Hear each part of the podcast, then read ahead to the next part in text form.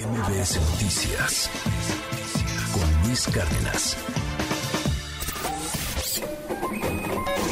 Economía y finanzas con Pedro Tello Villagrán. Son las 7 de la mañana con 53 minutos. Querido Pedro, te mando un gran abrazo. Muy buenos días. ¿Cómo estás? ¿Qué tal, Luis? Qué gusto saludarte a ti también, a quienes nos escuchan. Muy buenos días. Oye, Pedro, a ver, cuéntanos, porque la noticia no es, no es tan agradable.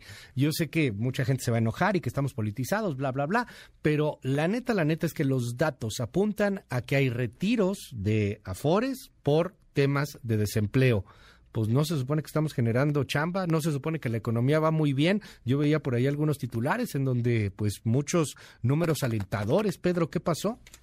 Tan pronto arribó la pandemia a nuestro país, en marzo del año 2020, se presentó cierre de actividades económicas, comercios y empresas industriales. Eso disparó el desempleo en el sector formal de la economía y provocó que no pocos mexicanos que tenían su afore al día acudieran a las mismas para solicitar un retiro parcial por motivos del desempleo a efecto de tener dinero con el cual poder atender los requerimientos de la familia. Pues bien, durante todo el tiempo que duró la pandemia y cada una de sus oleadas, el número de mexicanos que acudía justamente a este mecanismo retiro parcial por desempleo de sus afores fue aumentando.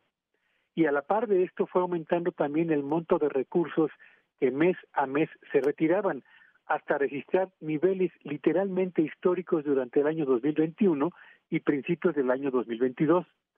Pero cuando empezó a normalizarse la actividad económica de nuestro país y reabrieron las empresas y el comercio y los restaurantes y las agencias de viaje y los centros turísticos y el desempleo comenzó a descender paulatina y consistentemente hasta registrar niveles eh, históricamente muy bajos en la segunda mitad del año pasado, bueno, pues suponía, suponíamos que cuando esto ocurría, iba a descender considerablemente el número de mexicanos que harían retiros parciales de sus afores y consecuentemente el monto de los recursos que por este concepto se retiraban de dichas cuentas.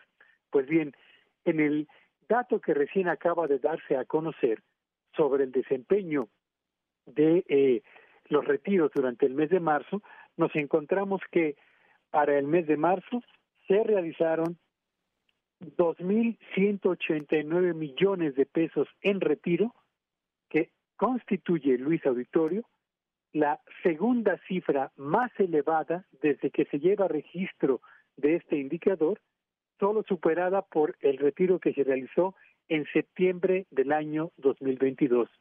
Y cuando revisamos los datos que dan cuenta del comportamiento de este indicador, retiros en afores por desempleo durante el primer trimestre del año, ya no solamente el mes de marzo, pues nos encontramos que en, eh, los primeros tres meses 393 mil personas en condición de desempleo se vieron obligadas a retirar 5.692 millones de pesos de sus afores por concepto de desempleo en virtud de que no han podido recuperar la fuente de trabajo que perdieron lo que coloca al primer trimestre de este 2023, Luis, en un nivel histórico desde que se tiene registro de este indicador.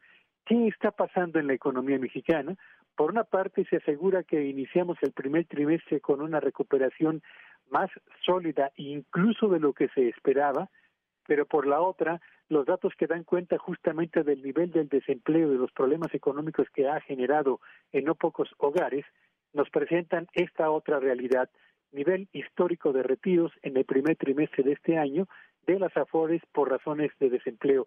Ahí están las dos caras de una misma moneda, en la que en alguna parte y en algunos indicadores parece que estamos bien, pero en otros las cosas apuntan en una dirección totalmente distinta, Luis.